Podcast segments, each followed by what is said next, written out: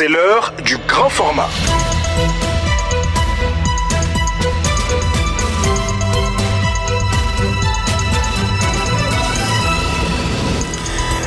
Seulement 8% des 750 millions de dollars demandés ont été mobilisés cette année pour répondre aux besoins humanitaires au Mali. C'est ce qui ressort du rapport du secrétaire général de l'ONU présenté devant le Conseil de sécurité. Si le Mali lance un appel à la solidarité, la Russie, de son côté, souligne une série de euh, mesures euh, de collaboration avec les autorités maliennes. Le fonds fiduciaire a injecté plus de 72 milliards de francs CFA pour financer 289 projets au Mali. Ces projets visent quatre objectifs principaux, dont le renforcement des capacités des forces de défense et de sécurité maliennes. L'information a été donnée aujourd'hui par la MINUSMA. Vous aurez les détails dans ce journal. Ce journal est mis en onde par Kassim Kone. Moi, je suis Tiemoko Sagara pour la présentation. Mesdames, Messieurs, bonjour et bienvenue dans cette information.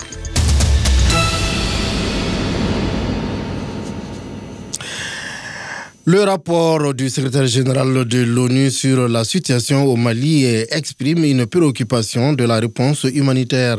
Seulement 8% de réponses humanitaires pour 2023 ont été mobilisées selon le chef de la MINUSMA face aux membres du Conseil de sécurité. C'est Traoré. Des conditions de vie critiques des déplacés internes de Ménaka en raison des conflits armés à l'insuffisance de ressources additionnelles aux acteurs humanitaires, les membres du Conseil de sécurité ont exprimé la nécessité d'une réponse urgente. El Gassim Wan, chef de la MINUSMA. À la date d'aujourd'hui, pour l'ensemble du Mali, seulement 8% des 750 millions de dollars demandés pour le plan de réponse humanitaire 2023 ont été mobilisés. Le rapport du secrétaire général de l'ONU souligne la persistance du conflit et des violences dirigées contre les civils qui a entraîné une augmentation du nombre de personnes déplacées. Quelques 175 000 personnes se sont réfugiées dans les pays voisins et le groupe A3 d'inviter les bailleurs à faire face à l'aide humanitaire. Nous appelons les bailleurs de fonds et nos différents partenaires à songer à financer davantage ces causes pour atteindre l'objectif de 751,4 millions de dollars nécessaires pour répondre à cette situation humanitaire. Le représentant de la Russie a souligné une série de mesures de collaboration avec les autorités maliennes de façon bilatérale.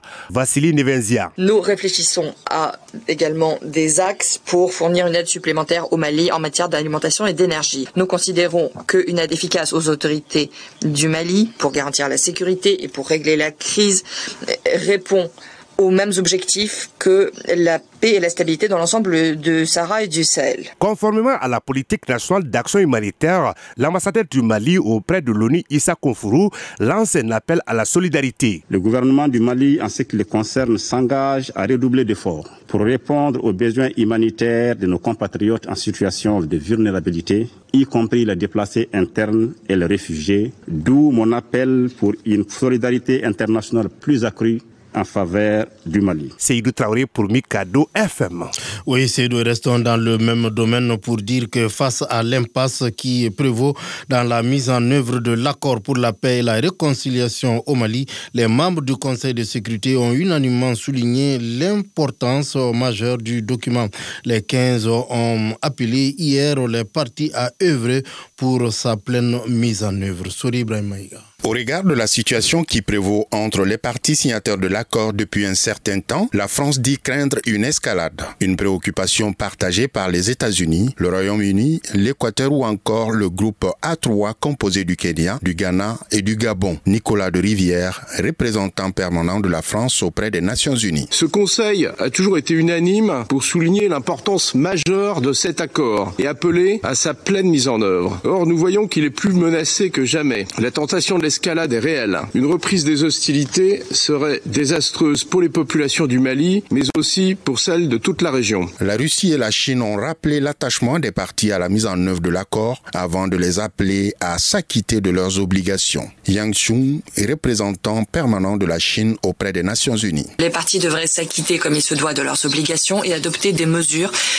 dans le cadre notamment du dialogue de haut niveau pour répondre aux préoccupations de tout un chacun et pour surmonter les différents existants dans des efforts concertés pour préserver la souveraineté, la sécurité et l'unité nationale. La MINUSMA doit apporter davantage de soutien dans des domaines tels que le respect par les parties de l'accord de, de l'arrangement de cessez-le-feu, le processus de désarmement, démobilisation et l'aide aux forces de sécurité nationale. Le gouvernement malien réitère sa volonté de poursuivre la mise en œuvre diligente et intelligente de l'accord. Issa Konfrou, représentant permanent du Mali auprès des Nations Unies. Nonobstant quelques difficultés liées à la décision unilatérale de la CMA et de la plateforme de suspendre leur participation au mécanisme de suivi de l'accord, je puis vous assurer de l'engagement du gouvernement à poursuivre sa mise en œuvre efficiente et, et intelligente. De leur côté, certains groupes signataires ont souhaité une rencontre sur un terrain neutre. En réaction, le gouvernement propose plutôt une réunion ministérielle ici à Bamako. Sori Maïga, Mikado FM.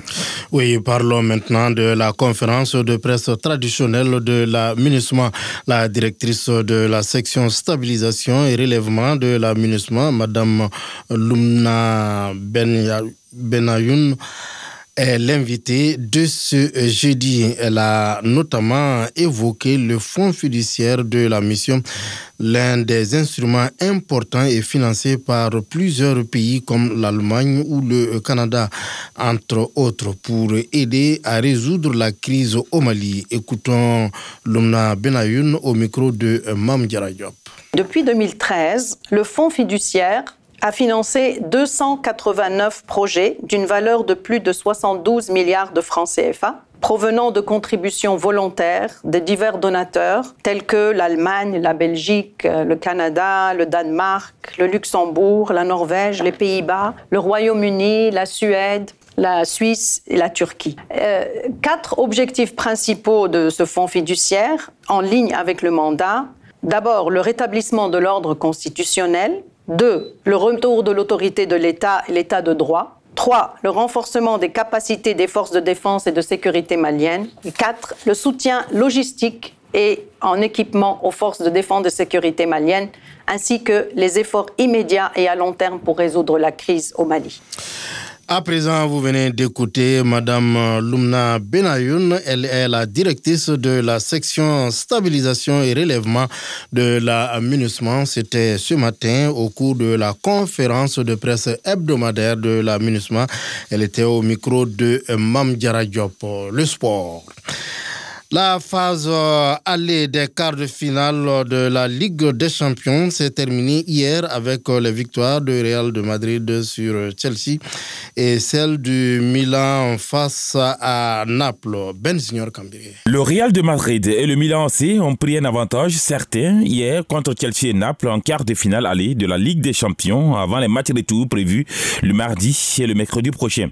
Et surtout que Naples aura l'occasion de renverser la tendance au Stadio Diogo Armando Maradona, privé des titulaires comme Victor Osimhen, le meilleur buteur en ce moment de l'équipe. Les Napolitaines n'ont pas été aidés par le carton rouge encaissé par André Zambo Anguissa, qui sera aussi absent au match retour. Le match retour sera en tout cas très intense entre Milanais et Napolitain, car Naples peut encore renverser la vapeur chez lui à domicile. Côté Stamford Bridge à Chelsea, le Real de Madrid aura l'avantage de deux buts.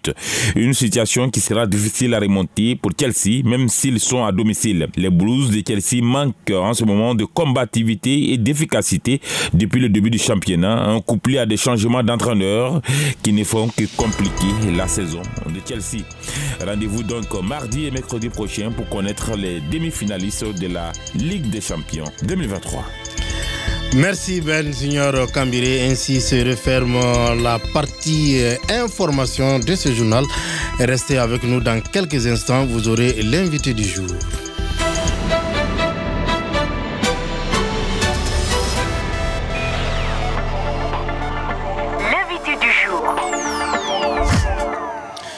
Mohamed Askia Touré, il est le représentant résident de l'Agence des Nations Unies pour les réfugiés HCR au Mali.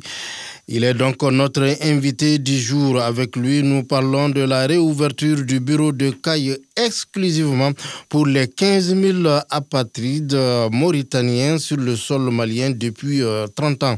Selon l'agence onusienne, cette réouverture constitue un nouveau départ en vue d'appuyer les efforts des autorités maliennes dans la protection des demandeurs d'asile et réfugiés. Mohamed Askiatouré répond aux questions de Sidou Traoré. Il existe dans la région de Caille près de 15 000 euh, euh, personnes d'origine mauritanienne qui sont en réalité des apatrides. Apatrides dans le sens où ce sont des personnes qui ont été expulsées de Mauritanie, dénaturalisées par des autorités mauritaniennes, expulsées vers le Mali.